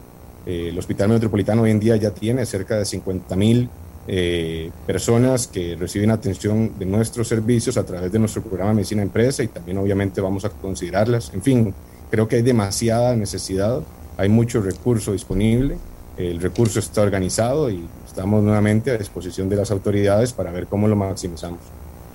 Fíjese, doctor, que en el Carmen, en, en San Pedro, Eh, hay una sola señora que tiene que subir y bajar las gradas, poner una inyección, bajar las gradas y tocan, después cerrar y volver a subir, a poner otra. O sea, ¿cómo es posible que eso esté pasando a esta altura y no se acepte el apoyo que está, que está ofreciendo la empresa privada? Estas falencias que existen, inclusive ya la Contraloría General de la República eh, tiene un estudio de, que detectó las falencias y en donde podrían la pregunta va en este sentido, ¿podrían rápidamente ser cubiertas por el sector privado? ¿Está organizado para eso? En efecto, y también incluso nosotros tenemos eh, muchísimos recursos, incluso fuera del Valle Central. O sea, que también no podemos dejar de poblaciones desprotegidas en, en regiones provinciales, cerca de las costas, etcétera, que cuidado y no, también están sufriendo muchísimo, igual que nosotros en el Valle Central pero que son poblaciones marginales y que también ocupan acceso a vacunación rápida. En fin, eh, todo eso es algo que nosotros hemos venido trabajando y, estamos a la espera de, una respuesta y ojalá una colaboración. No, claro que sí, claro que sí. Eh, Gisela, vamos a ver, aquí sigamos sigamos eh, contando y, resumiendo y abriendo, ¿verdad? Porque el sector privado tiene una capacidad de respuesta más rápida. Ojalá que lo tuviéramos un día todos como país, pero así es, porque tienen que dar resultados en cada cosa que hace, porque así es también. Porque si no, ¿cómo paga las planillas y cómo genera empleo? Y así es también. O sea, no es nada del otro mundo lo que estoy diciendo, es así. Y paga impuestos, etcétera, etcétera. Pero, Gisela, eh, llegamos hasta aquí ¿Qué se abre en este momento? Yo sé que está el tema de las firmas, que están, que va a haber una reunión ahora en los hospitales con la caja, eh, eh, pero la gran decisión, la gran firma, la gran autorización de traer más vacunas, porque siento que el sector privado se está organizando muy bien para apoyar una campaña de vacunación mucho más expedita que lo que llevamos hasta ahora, pero para traer más vacunas que no sé, hasta, hasta diciembre no veo ninguna posibilidad más que Biden nos donara las, las, eh, las millón y medio que estamos pidiendo o que se autorizara el tema de la vacuna rusa que parece que tiene el efecto por lo menos que tuvo en este lugar que están poniendo como ejemplo, que es San Marino y lo que ha pasado en otros países de la Unión Europea. Eh, que esa es el, la gran traba que tenemos, dice el agua hay otra más grande. no, efectivamente esa es, doña Amelia. Yo creo que tenemos en este momento dos grandes caminos. Uno es la posibilidad de que el gobierno de los Estados Unidos nos done vacunas. De hecho, va a haber una reunión de eh, Centroamérica con Estados Unidos y una visita de la vicepresidente eh, Kamala Harris a Guatemala en las próximas semanas, en donde tenemos una oportunidad de oro como región. De hecho, yo me reuní con las otras AmCham centroamericanas y estamos haciendo un esfuerzo titánico para que la vicepresidente, dado que está encargada de nuestra región centroamericana, nos ayude a acelerar el proceso de que nos las donen. Ese es un camino. El otro camino es el camino del registro de otras vacunas en Costa Rica, de otras vacunas que ya han sido aprobadas. Por ejemplo, nos referimos a Moderna, específicamente, que le hemos dicho al gobierno, por favor, eh, hagamos el registro para traer eh, vacuna moderna a Costa Rica y lo mismo Sinovac, la vacuna china. Y adicionalmente, como usted lo menciona, yo creo que tiene que haber, yo no soy especialista, obviamente el doctor eh, lo puede explicar mejor, pero hay países que han hecho su propio análisis de la efectividad y la seguridad de la vacuna rusa, eh, ¿verdad? Entonces, tenemos más de 47 países que la están utilizando y yo creo que vale la pena el esfuerzo porque lo que, se, lo que tenemos de seguro es que si no vacunamos a la población vamos a tener esas 25 o 30 personas que están falleciendo todos los días. Entonces yo sí creo que hay una oportunidad de acelerar el proceso. Y le doy un ejemplo.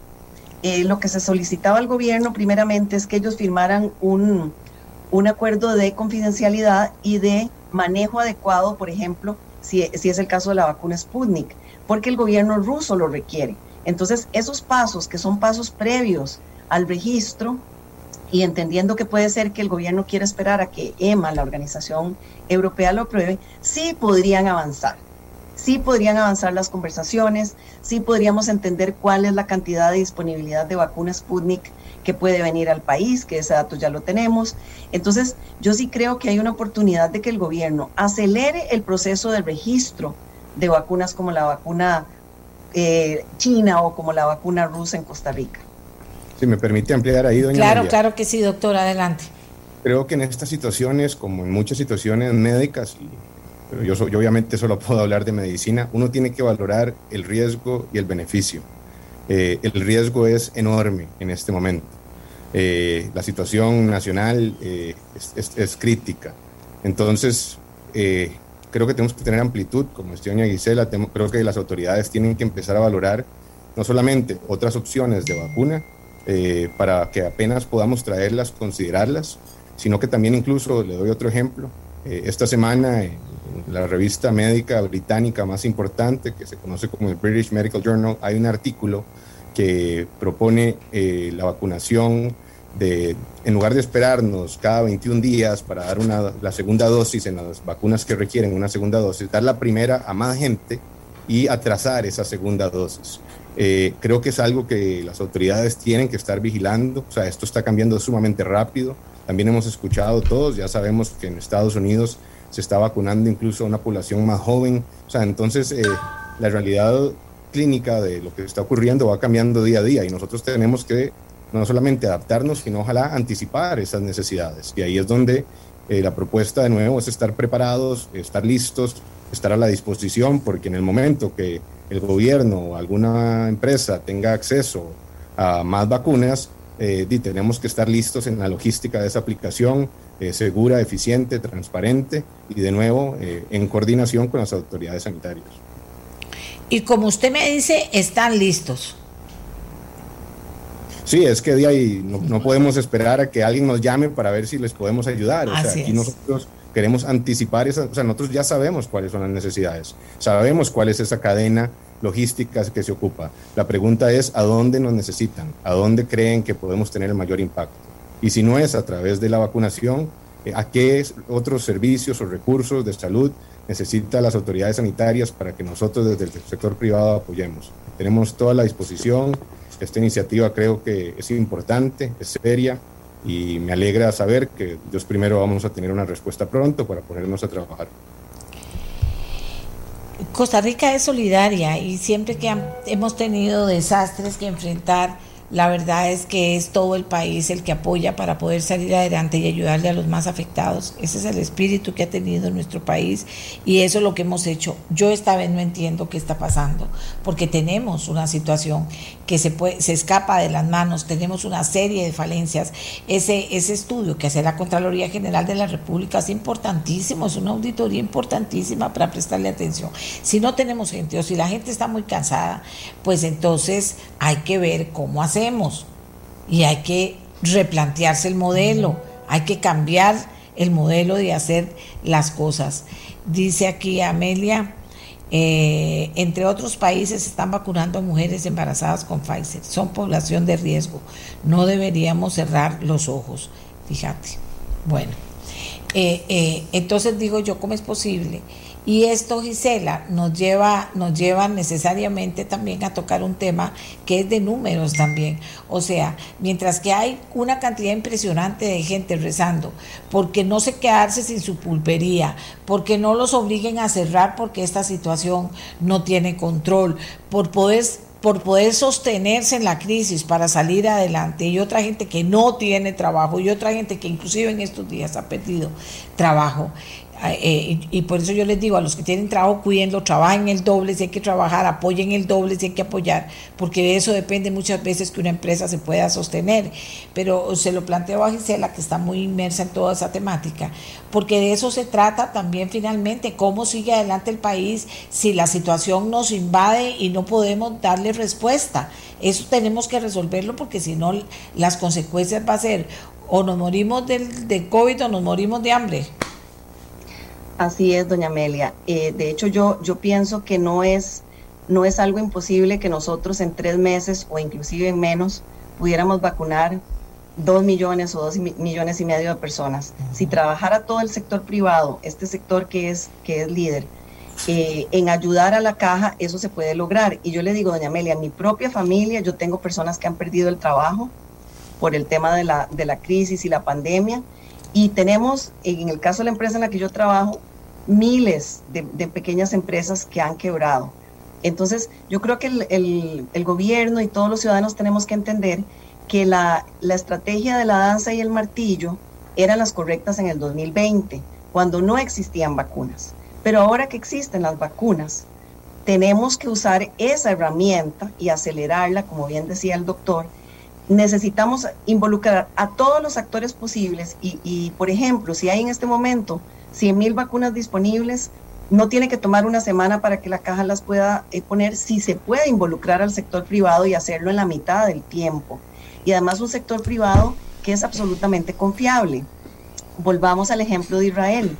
El, a mediados de febrero tenían 8 mil casos por día y confiando en la vacunación acelerada, abrieron, redujeron las restricciones para que la gente pudiera trabajar y en mediados de abril tenían 150 casos por día y el primer día en el que no había habido fallecimientos por COVID. Entonces, el camino nos lo han trazado los países líderes en vacunación y ahí incluyo, por ejemplo, a Chile, que a través de vacuna eh, Sinovac unida a vacuna Pfizer han vacunado tienen una población muchísimo mayor que nosotros y han vacunado ya más del 40% de su población. Israel ya está, según expertos, salió un artículo en The Lancet que decía que ya se cree que ya están llegando a inmunidad de rebaño. Entonces, no tenemos que inventar el agua tibia. No. Tenemos un sector privado organizado a costo, o sea, diciéndole al gobierno, no vamos a cobrar nada, vamos a poder dar la vacuna accesible a aquellas personas que la puedan comprar pero para eso se necesita que esas vacunas estén registradas. Y como muy bien explicó el doctor, es necesario que hagamos una, una sopesemos balance costo-beneficio. No somos el primer país que va a usar la vacuna rusa o la vacuna china y que aceleremos ese proceso y que también traigamos ojalá vacuna moderna al país. Está perfecto. Perfecto. Doctor, estamos cerrando, ya ustedes tienen muchas cosas que hacer, yo les agradezco que nos hayan dado este informe. Estamos cerrando ya, pero el tema real es que por más aplausos que quiera darse el país, lo que nosotros con costos estamos llegando es a un 10% de vacunación, lo cual es en este momento súper preocupante o estoy equivocada.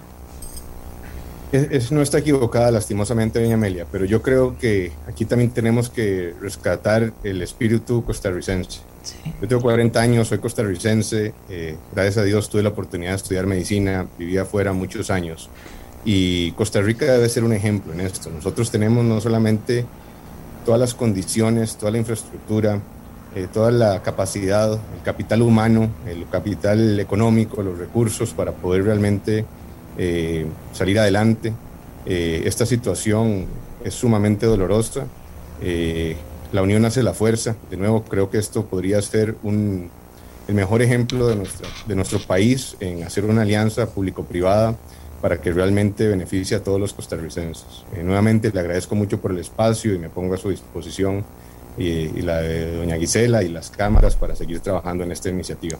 Muchas gracias. Gracias, doctor Gisela. Para cerrar también, eh, usted ya va- daba un balance de empresas, pero mientras que estamos en el programa, mucha gente me dice, pero ¿cómo hacen las empresas para contactar y para poder formar parte, para recibir información y para organizarse con este movimiento que se está haciendo para formar parte de esa lista de empresas que tendrían eh, la posibilidad de decir, bueno, compramos para nuestra gente y por cada una que compramos, compramos para los que no tengan? Así es. Eh, si hay una, alguna persona que nos está escuchando y aunque tenga una microempresa, tenga dos empleados y esté interesado en adquirir vacunas a costo, nos puede contactar eh, llamando o escribiéndonos a AMCHAM, también a la Cámara de Industrias, también a UCAEP, que son eh, cámaras, la unión que estamos participando, inclusive eh, le, damos, le ponemos a disposición, eh, obviamente a AMCHAM, que es la cámara que, que- en la que yo estoy, para que nos puedan contactar aunque no sean miembros de AmCham. Pero si son empresas que están interesadas en obtener vacunas a costo y donar, que ese es el modelo que queremos implementar, compre una, done una, que por favor nos escriban y para poderlos in- incorporar en el inventario, eh, que como bien decía el doctor, estamos haciendo, que ya tenemos una cantidad muy significativa eh, de empresas que quieren vacunar a sus colaboradores y que entonces podamos tener un inventario completo también que presentarle al ministro de Salud y al gobierno para que nos ayude a acelerar el proceso de registro. Yo creo que en este momento ahí está el cuello de botella. El otro cuello de botella es que tengamos una respuesta del gobierno de los Estados Unidos, pero ese no lo podemos controlar. Y yo creo que ese sería mi mensaje final. Tenemos que salvar vidas, tenemos que hacer todo lo que está a nuestro alcance y hay una oportunidad de acelerar procesos de registro para poder tener más vacunas en el país, usar el brazo y este ofrecimiento que el sector privado está haciendo, que el gobierno lo tome en cuenta y podamos entonces ponernos una meta, doña como usted siempre lo ha liderado en el país, de que unas cuatro a seis semanas pudiéramos tener un montón, millones de personas vacunadas en Costa Rica y así evitar tantas muertes. Eh, eh, Gisela, y hay una cosa interesante como rescate de todo el programa de hoy.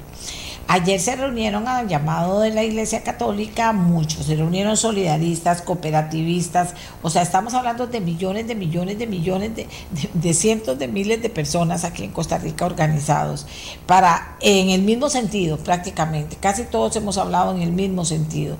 Por otra parte, las municipalidades, yo sé que hay municipalidades que no son muy proactivas, o municipalidades que son vagas, otras que, bueno, pero hay municipalidades muy buenas que pueden eh, eh, liderar movimientos importantes dentro de las municipalidades para tomar esta iniciativa de comprar medicinas o eh, vacunas o de organizarse.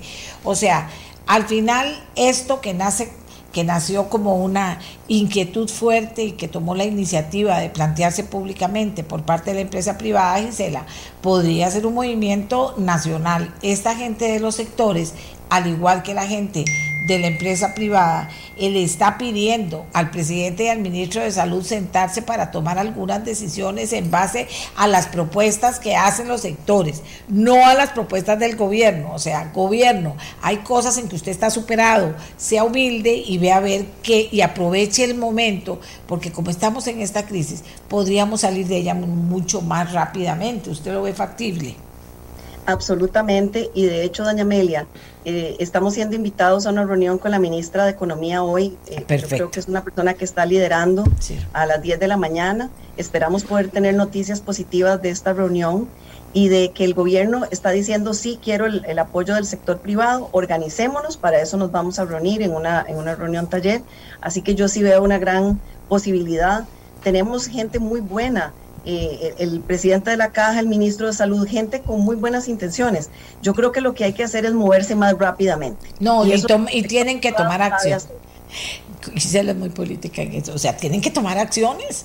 Gisela, es que usted no, eh, no sé si no soy yo, la Facultad de Farmacia, el Instituto de Investigación de la Facultad de Farmacia trabajó en estas pruebas de saliva, que dicen ellos tiene un 95% de efectividad por supuesto que las puso a disposición de la caja. Eh, en la caja y en el ministerio pues, pasó una parte del proceso en el Ministerio de Salud y la caja tenía que estudiar y tenía que tomar una decisión sobre el particular. Bueno, se la entregan a la casa, a la caja para que estudie y, y, dicen después, hace cuatro meses la tienen desde diciembre y no han contestado, Gisela. Eso es gestión, que, que contesten para decir que está mala y no sirve y expliquen por qué, para agradecerla y usarla en lo que sea necesario, que parece que podría bien usada sacársele mucho provecho y agradecer una, un aporte que hace inclusive el talento costarricense de la universidad para aportar cuatro meses. ¿Sabe lo que digo yo? Yo sé que tengo una voz muy, muy, muy fuerte, pero yo lo que digo, Gisela, es que hay que tener sentido de urgencia. Todos tienen que tener sentido de urgencia, pero sobre todo, y lo digo con todo respeto, los que están liderando esto tienen que son los que tienen que tener más sentido de urgencia porque se nos acaba el tiempo y antes que este virus loco vaya a salir con otra ocurrencia. ¿Qué le parece, Gisela? Totalmente de acuerdo. El otro día una persona me escribía He recibido mensajes, hemos recibido muchísimos mensajes lindos y la verdad que le llena a uno el corazón porque estamos todos queriendo ayudar. Pero hubo dos mensajes que me impactaron. Uno de una señora que me dijo, pero tenga paciencia muchacha. Y yo le escribí de vuelta y le dije, no puedo tener paciencia porque cada día fallecen muchas personas. Entonces, no tenemos, no podemos esperar al final del año a que nos lleguen vacunas. No podemos decir hasta diciembre vamos a tener inmunidad de rebaño. Tenemos que hacerlo ya y en ese sentido coincido con usted. Y el otro comentario que me hizo gracia es que me, me mandaron un mensajero. ¿Quién sabe qué es lo que esta señora y la empresa en la que trabaja va a ganar? Y como bien decía don Andrés, a mí me hizo gracia, yo le dije, Eh, usted no me conoce, obviamente no, no, no tiene por qué creerme, pero estamos trabajando a costo, estamos trabajando por el bien del país y como decía mi abuelita que falleció, al mundo venimos a servir y, y, poco favor le haríamos a Costa Rica si no estuviéramos haciendo todo lo que esté a nuestro alcance, viendo como ya otros países lo lograron, no hacer todo lo que esté en nuestras manos para, para ser parte de la solución. Entonces, yo creo que ese es el mensaje y sí, creo que se necesita agilidad, eh, creo que necesitamos que el gobierno se mueva más rápidamente y sobre todo empiece a, a recibir esa ayuda del sector privado Sí. para acelerar el proceso. Sí. Muchísimas gracias a Gisela Sánchez, Andrés Biernik, y nos vamos a hablar de buenas noticias para cerrar el programa de hoy. Quiero decirles, de una empresa que la gente se le enferme o que, o que no, ¿qué hace? Pues no puede. Necesitamos a la gente sana en las empresas trabajando para que generen dinero, para que, para que ten- para poderles pagar su salario, para que poder apoyar al país, y eso no tiene nada de malo, pero en este caso entiendan que no es una cuestión de ganar o no ganar. Es una cuestión de salvar a este país en un momento crítico con un gobierno inactivo. Y yo espero que con respeto, pero que se le planteen en la Asamblea Legislativa al ministro de Salud las grandes preguntas que se hace el público y que necesitan respuesta. Y espero que de verdad el gobierno comience a cambiar y a mover las fichas para que esto salga en beneficio de Costa Rica, no va a salir en beneficio de ningún partido, olvídense, esto es en beneficio de Costa Rica, es que los políticos también tienen que cambiarse el chip, no va a salir en beneficio de ningún partido. Además, los partidos tienen ahora la gran, eh, ¿cómo se llama? El gran reto de decidir el tema de las convenciones. Y hay un gran movimiento que dice las convenciones eh, en estas circunstancias tendrían sentido que van a decidir los partidos políticos porque el Tribunal Supremo de Elecciones es el que les está diciendo que sean ellos los que deciden. Yo que el tribunal hubiera decidido, pero en fin, que sean ellos los que decidan. Y estamos en un momento, en un momento difícil de decisión y están solicitando los que dicen que no se haga en la fecha prevista, que se haga en agosto. Esto lo dejo planteado porque es una situación también que se está viviendo en este momento. Vamos con las buenas noticias. ¿Te parece, Miguel? Falta una pausa y venimos con ellas.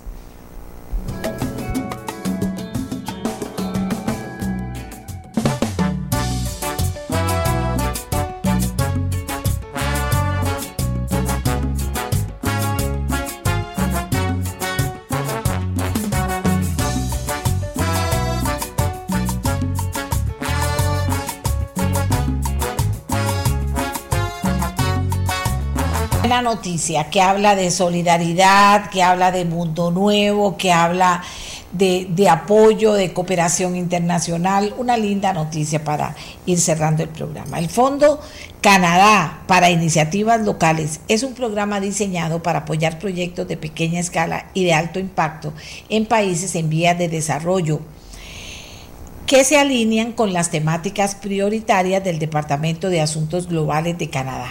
Los proyectos son seleccionados y aprobados por la Embajada de Canadá en Costa Rica, tomando en cuenta criterios de sostenibilidad, análisis, eso es muy importante, tomando criterios de, eh, de sostenibilidad, análisis basado en género y viabilidad en el marco del COVID, de la COVID-19. Este fondo también sirve para apoyar a las relaciones bilaterales positivas entre Canadá y los países receptores y la sociedad civil, profundizando los contactos y apoyando esfuerzos locales. La contribución promedio del fondo es de entre 25 mil y 45 mil dólares canadienses por proyecto y en algunos casos los montos pueden ser mayores. Este año la convocatoria cierra el viernes 14 de mayo a las 5 de la tarde o sea, hoy. Y los proyectos elegidos se anunciarán el día primero de junio de Canadá. Pero yo quiero que hoy y pedirle a nuestras invitadas que nos puedan decir bien puntual, bien puntual las respuestas por cuestión de tiempo. Quiero enseñarles dos proyectos ganadores de este, de este fondo. Cooperativa Sula Batsu Proyecto Okamasui, Okamasui, conocimiento de las mujeres jóvenes indígenas mediante tecnologías digitales. Sí, oyó bien. conocimiento de las mujeres, de las mujeres eh, jóvenes indígenas, eh, conocimiento mediante tecnologías digitales para recuperar, posicionar y valorizar el conocimiento ancestral, oiga lo que le estoy contando, y actual también de las mujeres indígenas en sus territorios. Kemli Zulá eh, es eh, la coordinadora general de Zulat Batsu.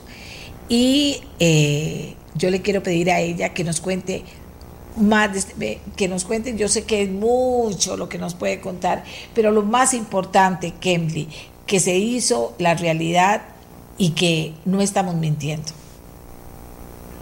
Muchas gracias, doña Amelia.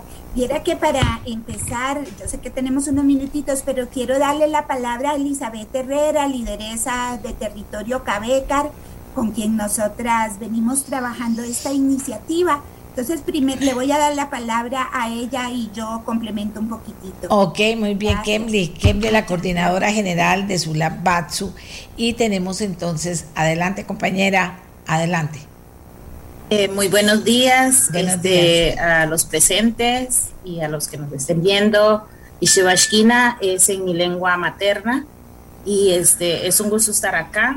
Eh, y bueno, eh, el motivo por la cual nosotras estamos acá, bueno, yo soy indígena Cabecar de Alto Chirripó, específicamente Alto Pacuar. Y este, eh, nosotras empezamos hace más, bueno, tres años eh, con un grupo de mujeres trabajando en, es, en el tema de este fortalecimiento cultural, que es lo que nosotras queremos, y por la preocupación de, del ingreso de todo el sistema educativo, ¿verdad? Que no, que es totalmente diferente a nuestra educación ancestral.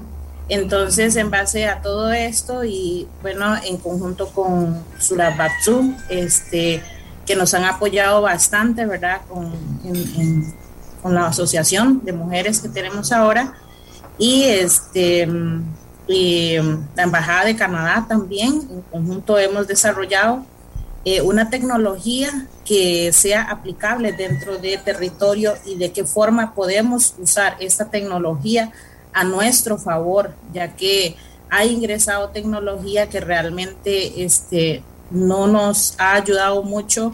Entonces, con todo y esta preocupación, ¿verdad? Entonces, hemos unido fuerzas para poder este, llevar y implementar de buena forma o como un buen uso dentro de nuestros territorios para fortalecer nuestra área de cosmovisión, que es lo que más nos preocupa en estos momentos. Como un buen uso dentro Y dígame una cosa, ¿fue fácil? ¿Fue difícil?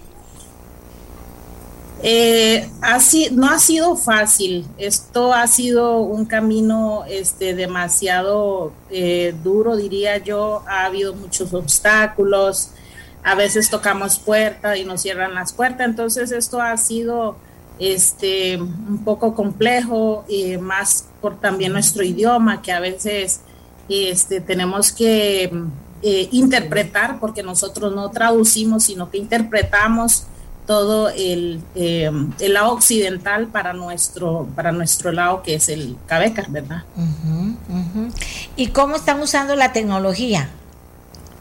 El de Eh, dale, dale. Ajá, este, en esta área, eh, bueno, ha sido con todo, bueno, en esta área le voy a dejar el pase a Kemas para que le explique, este, más o menos cómo nos hemos eh, organizado con esto de la tecnología, pero sí queremos hacer un impacto positivo dentro del territorio por medio de la tecnología. Entonces, este, le doy el pase a Ken para que ella le explique más o menos cómo, bueno, cómo es este el desarrollo de la tecnología que hemos venido haciendo. Gracias, Elizabeth. Lo. Excelente, excelente. Kemli. En, en tres minutitos, doña Amelia. Bueno, la- las discusiones en el territorio con las mujeres de, de Alto Pacuar han sido muy, muy importantes, ¿verdad? Porque nosotras desde aquí podemos pensar que mm, estamos deseando de- en los territorios, ¿verdad? Que todo el mundo quiere mucho que llegue la conectividad, pero la verdad es que tenemos que pensar, ¿verdad? Eh, también desde cómo piensan las poblaciones, doña Amelia y la conectividad eh, puede o representa, por lo menos para las mujeres cabécares, que además hay que recordar que esta cultura es matriarcal, representa también una amenaza a la cosmovisión. Eh, ¿Verdad? Porque pues obviamente con la conectividad ingresa en el territorio toda, digamos, una, y además ingresa con muchísima fuerza todas otras formas de construir conocimiento, otra, otras formas de ver la vida, ¿verdad? Y este, permean fuertemente sobre todo las personas jóvenes. Entonces, eh, junto con la red de mujeres cabécares y con el apoyo del Fondo de Canadá, durante todo este año hemos venido diseñando una herramienta tecnológica que pueda funcionar en el territorio, funciona a partir de relatos, historias, em, em, eh, imágenes, ¿verdad? Em, de, los saberes de las mujeres cabécares con el propósito de conectar con las personas jóvenes de la cultura del territorio cabeca. De tal forma, como dicen ellas, ¿verdad? Que la tecnología es para los jóvenes muy atractiva. Entonces, esta es una manera de utilizar una herramienta como la tecnología para fortalecer la cosmovisión cabecar dentro del territorio. Eh, la herramienta funciona conectada, desconectada. Eh, la idea es que sea un motivo para que las personas jóvenes eh, hablen con las mayores, ¿verdad? Recuperen las historias, no, conozcan y no pierdan la cosmovisión, recuperen las prácticas culturales utilizando las tecnologías digitales. Entonces, eh, esto es, ¿verdad? Es tratando de generar alternativas, propuestas, eh, formas de construir tecnología de las mujeres que conecten con, los, con, las, em, con las expresiones culturales de nuestro país y con los territorios y con los idiomas y con las culturas de nuestro país, tratando de no este, eh, hacer desaparecer estas culturas a partir de la incorporación de Okamasui, como le llaman ellas, que significa tecnología del hombre blanco, ¿verdad? que llegue esa tecnología y transforme eh, y perdamos desde el idioma hasta la cosmovisión. Entonces, en eso, ese, de eso se trata Okamasui. Ha sido un proceso de construcción eh, largo, ¿verdad? En conjunto, todo el tema de diseño se ha hecho en conjunto, el tema de la funcionalidad, la recuperación de historias, la interpretación, ¿verdad? La mayoría de los contenidos están en Cabeca, ¿verdad? Porque es para el territorio, es para dentro del territorio. No sé si Eli me quiere complementar. No, está, está perfecto. Para mí está perfecto porque además creo que vamos a hacer un trabajo más grande con ustedes para montar, para contarle a la gente cómo están trabajando y contarles que el Fondo de Canadá invirtió 44.990 dólares, unos 22.5 millones de colones en este proyecto. Fue posible ¿por qué? Por la enorme riqueza que hay ahí, ¿verdad? Concentrada y que ojalá que nosotros podamos aprender algún día y ellas puedan enseñarnos al resto las maravillas que hay en su cultura, de las cuales estoy segura podemos aprender muchísimo. Gracias Elizabeth y muchas gracias a Kemley. Eh, otro, otro proyecto que ganó en este concurso es el proyecto COVID-20, colaboración virtual para aumentar las capacidades e ingreso para mujeres, oigan, productoras de café en Costa Rica pequeñas productoras como respuesta a los efectos económicos de la pandemia. Este proyecto innovador llamado Colaboración Virtual 2020 apoyó a más de 250 pequeñas productoras de café a mejorar la calidad y cantidad de sus cosechas mediante un programa virtual de capacitación y seguimiento. Se entrenaron a 10 jóvenes que fueron facilitadoras que replicaron en 40 horas de capacitación a las 250 pequeñas productoras de café y mediante una campaña de historias y promoción de las mujeres se logró vender más de 25 toneladas de café verde y una, una tonelada de café tostado en Canadá, Estados Unidos, Reino Unido y Corea del Sur. Conmigo Fernanda Carrillo, gerente de programas de COVID-20. Fernanda, ¿cómo se logra esto y qué claridad que tienen a la hora de haber planteado este proyecto? Buenos días, muchas gracias por la invitación. Eh, verás que ha sido un proceso muy interesante. Nosotras trabajábamos principalmente presencial antes del año pasado y a raíz de la pandemia fue que todo cambió, ¿verdad? Y um, estábamos en medio también de una estrategia de escalamiento y um, pensando en qué, qué, era la, cuál era la mejor forma, digamos, de seguir acompañando a las productoras, llegamos a que WhatsApp es una herramienta que, al menos aquí en Costa Rica, está bien extendida y entonces empezamos a mapear a pequeñas productoras que podían estar interesadas en llevar capacitación. Y bueno, llegamos a este grupo, entonces ha sido un proceso muy interesante. Se graduaron ahorita a inicios de marzo y um, trabajamos varios temas, ¿verdad? Empezamos con la capacitación de las personas facilitadoras, que eran 10 personas, también de comunidades cafetaleras, porque nos parece que es bien importante que todas las personas que estén de nuestro lado, ¿verdad? Que estén colaborando, entiendan también cuál es el, el, bagaje y cuál es el contexto, cuáles son las dinámicas de las comunidades cafetaleras y los retos también a los que se enfrentan. Y después de esa capacitación que tuvimos, empezamos ya la parte con las productoras. Entonces lo que intentamos hacer era que fueran capacitaciones dinámicas, sencillas, con materiales que pudieran ser de fácil acceso, que se pudieran repasar. Y por eso WhatsApp era la herramienta que más nos que más nos resonaba, ¿verdad?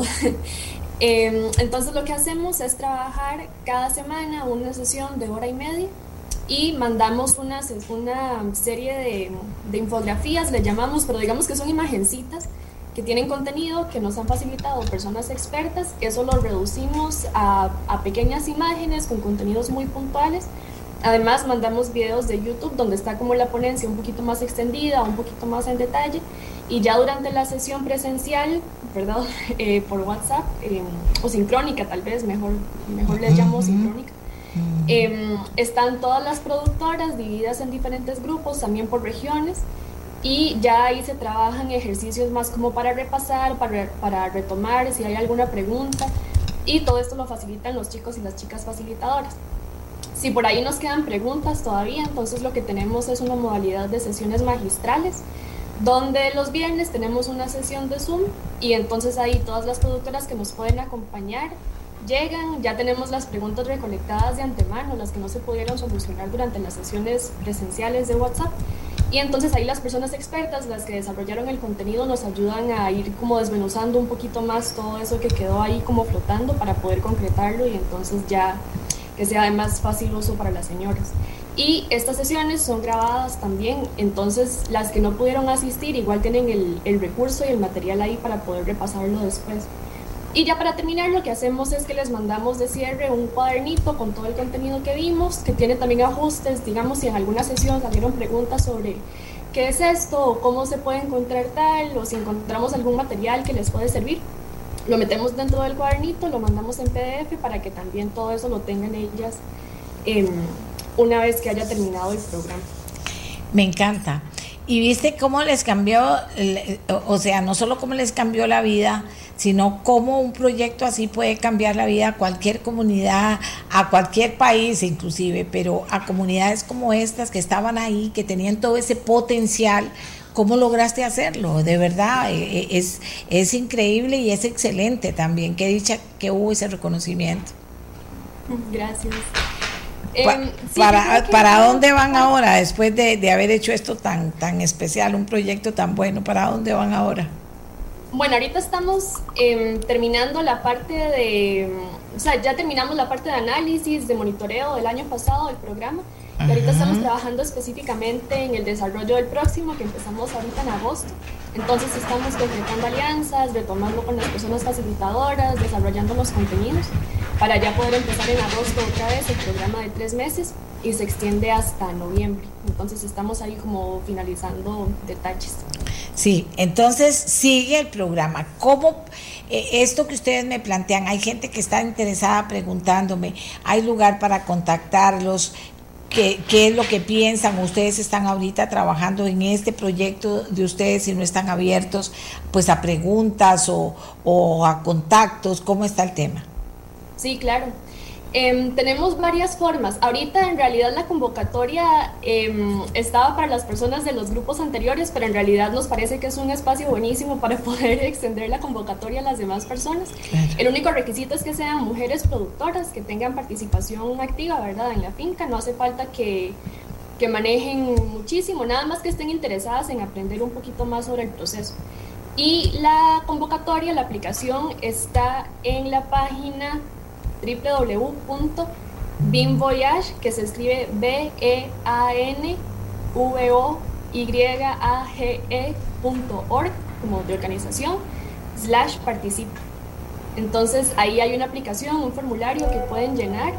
Em, también tenemos Facebook, nos pueden escribir por ahí y también tenemos Instagram que es binvoyage.cr y por ahí, por todos estos medios nos pueden nos pueden contactar, también pueden escribir al correo capacitación arroba y por ahí, por todos esos medios les vamos a estar eh, atendiendo. Muy bien. También eh, lo que hago es que los viernes les damos seguimiento, entonces mandamos como mensajito por WhatsApp para que sepan que la aplicación llegó y que estamos, eh, ¿verdad? Que ya la recolectamos en caso de que no les mandemos mensajito, entonces quiere decir que hay que volver a llenar el formulario.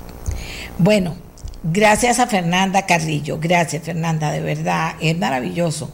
Gracias a Canadá. Canadá invirtió 31.572 dólares, unos 16 millones de Costa Rica en este proyecto. Y vieron ustedes como mediante esta campaña de historias y promoción de las mujeres se logró vender más de 25 toneladas de café verde y una tonelada de café tostado en Canadá, Estados Unidos, Reino Unido y Corea del Sur, a un precio tres veces más que el promedio nacional por libra. Ese es el futuro, muchachos y muchachas. Ese es el futuro, el futuro maravilloso.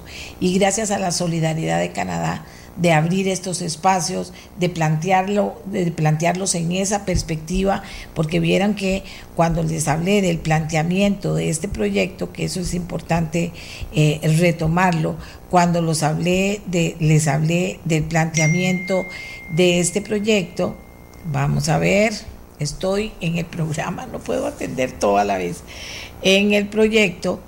Eh, eh, dice, los proyectos serán tomados en cuenta con criterios de sostenibilidad, análisis basado en género y viabilidad en el marco de COVID-19. Apoyar proyectos de pequeña escala y de alto impacto en países en vías de desarrollo que se alinean con las temáticas prioritarias del de, eh, Departamento de Asuntos Globales de Canadá. Gracias Canadá, gracias Canadá, gracias Canadá. Gracias a nuestra gente que nos muestra que es capaz de hacer lo que quiera si tienen los apoyos y las herramientas. Gracias, gracias a toda esta gente linda de este proyecto que, que del que vamos a hablar más, vamos a hablar mucho de Okamaseway, Okamasway, perdón, Okamasway. Eh, y gracias también a Fernanda y a este proyecto maravilloso con las pequeñas productoras de café. Ven que hay esperanza, ven de lo que somos capaces los ticos, ven a nuestros jóvenes trabajando y a, nuestros, y a nuestras mujeres de allá, larguísimo, logrando éxitos impresionantes. Y ven a Canadá siendo compañera en esta aventura. Gracias a todos, amigas y amigos, porque ahora sí se nos acabó el tiempo, pero con la ilusión de que sí se puede. Costa Rica sí se puede. El gobierno tiene que abrirse, tiene que replantearse muchas cosas que hasta este momento medio funcionaron, pero que ya en esta crisis no están funcionando. Tiene que replantearse los modelos de hacer las cosas, tiene que aceptar que esto tiene que ser una unidad público-privada, tiene que aceptar todo lo que quieran aportar y dar las personas que estén totalmente capacitadas para hacerlo. Y creo que en este programa hemos escuchado muchos razonamientos que nos van a dejar pensando, pero que van a poner también al gobierno en jaque. Tiene ya que contestar con profundo respeto, con profundo respeto, gobierno, presidente, ministro, no volviendo los ojos para otro lado. Eso a esta altura es un irrespeto. Y un abrazo grande a toda la gente que llora hoy muertos porque está aumentando el número de muertos por el número de muertos por por COVID. Por favor, cuidémonos todos, tenemos que cuidarnos aunque estemos vacunados y los que no están vacunados con mayor razón. Pero necesitamos vacunar a los que faltan y necesitamos vacunas y necesitamos abrir las puertas, dónde conseguir esas vacunas, necesitamos investigar cuáles son los efectos de la vacuna rusa, ahí están documentados ya, necesitamos ver por qué no podemos tener otras vacunas aquí en Costa Rica, necesitamos decirle que sí a las empresas que dice, yo pago por las vacunas de mis mil empleados y dono mil vacunas, las compro también para poder eh, que se vacunen a mil personas que no hayan tenido, no hayan podido vacunarse y no tengan el dinero, ni para viajar a Estados Unidos a ponérselo, ni porque aquí haya vacunas suficientes. Y hay que acelerar el proceso de vacunación ya a partir del lunes, acelerarlo con el apoyo de todos los grupos que se están organizando y diciendo presente. Gente con, con, con experiencia. Y como dijo el alcalde de, de de San Pedro son los mismos estudiantes avanzados de la universidad que van a hacer esas prácticas a la caja. ¿Por qué van a decir que no? No entiendo pero quiero tener mucha esperanza, mucha, mucha esperanza en que vamos a mover Costa Rica, movamos, movamos las cosas para bien. Las, hacer bien no es hacer grandes manifestaciones, hacer bien no es abrir, todo eso no es hacer bien, ni tampoco cerrar. Hacer bien es convivir en este momento abriendo todas las opciones para lograr vacunar al mayor número de gente. Que pasen muy bien. Un abrazo de verdad, no perdamos la esperanza porque lo vamos a lograr. Estamos trabajando duro y recuerde firmarle, pedirle a Biden un millón y medio de vacunas. Este programa fue una producción de Radio Monumental.